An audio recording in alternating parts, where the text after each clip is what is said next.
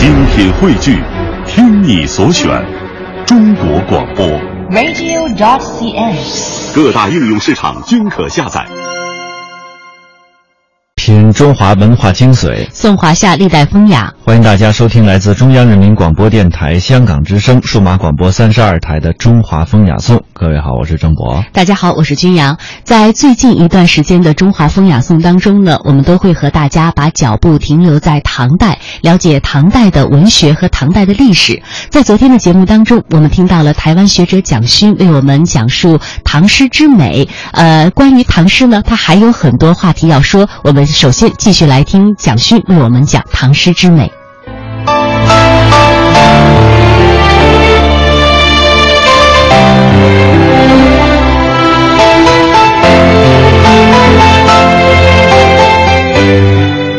我们谈到了唐朝开国诗到了一个汉语诗的高峰，呃，想跟大家介绍一首很有名的初唐诗啊。我们特别讲初唐，就是说唐朝因为时间很长，所以一般人把它分成几个不同的阶段。刚开始一段我们叫初唐，大概是呃唐太宗、武则天这一段时期。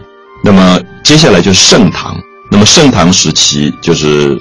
唐玄宗时代、唐明皇时代，那么也就是诗人里面出现了李白、杜甫这些人。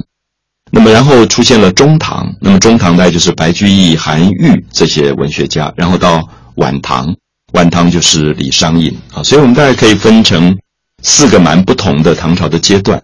那今天我们先跟大家介绍一下所谓的初唐。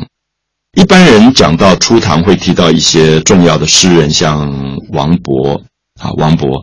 王勃很年轻啊，就是二十七岁就去世了。然后他写过很有名的《滕王阁序》，《滕王阁序》。那么你可以看到那种到了唐朝初唐的时代，好像有一个大时代的感觉要来临了。所以王勃的很有名的句子是“海内存知己，天涯若比邻”啊，这是到现在大家还在念的句子。记得我们在中学毕业的时候。跟朋友告别，照片上就会写这十个字啊，“海内存知己”，就是说，在我们所住的这个四海之内，我们有一个很知心的朋友，“海内存知己，天涯若比邻”。有一天，这个朋友即使走到天涯海角，可能到了非洲，到了北极，到了很远很远的地方，到了天涯，可是若好像啊，还是很像比邻，就像邻居一样。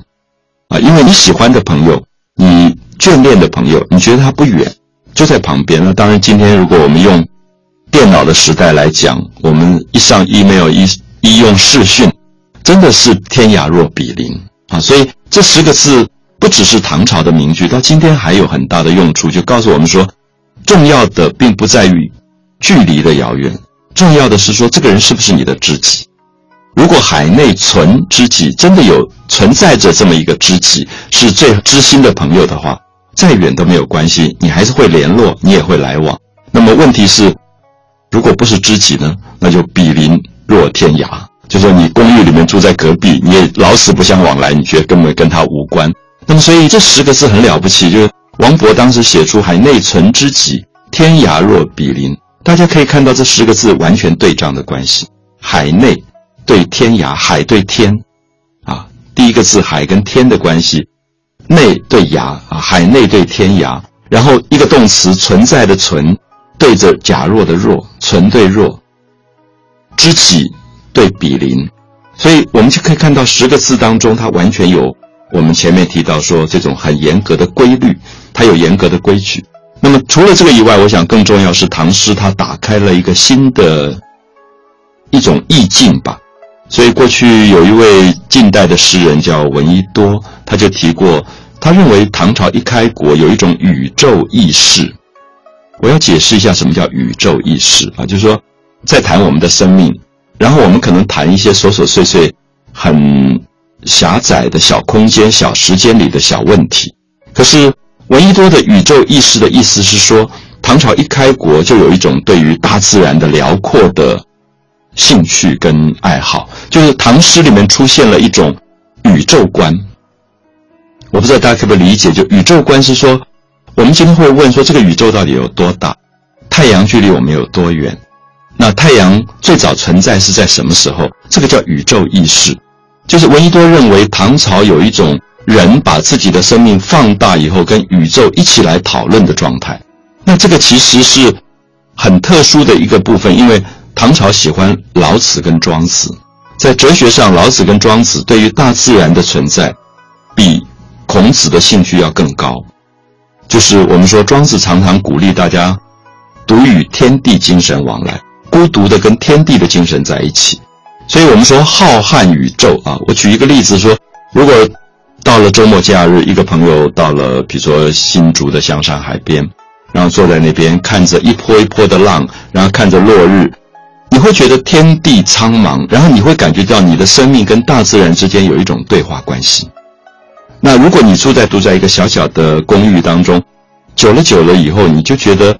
你跟大自然没有关系了，所以我觉得，如果你认识一个登山的朋友，喜欢到郊外去看大海的朋友，你会觉得他精神有一种开阔，他的生命观跟住在小小的公寓里面久了的人，精神状态是不一样的。这个叫做宇宙意识。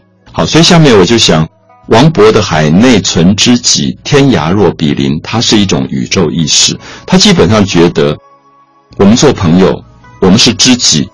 我们即使有一天分离很远，各在天涯海角，我们还是好朋友。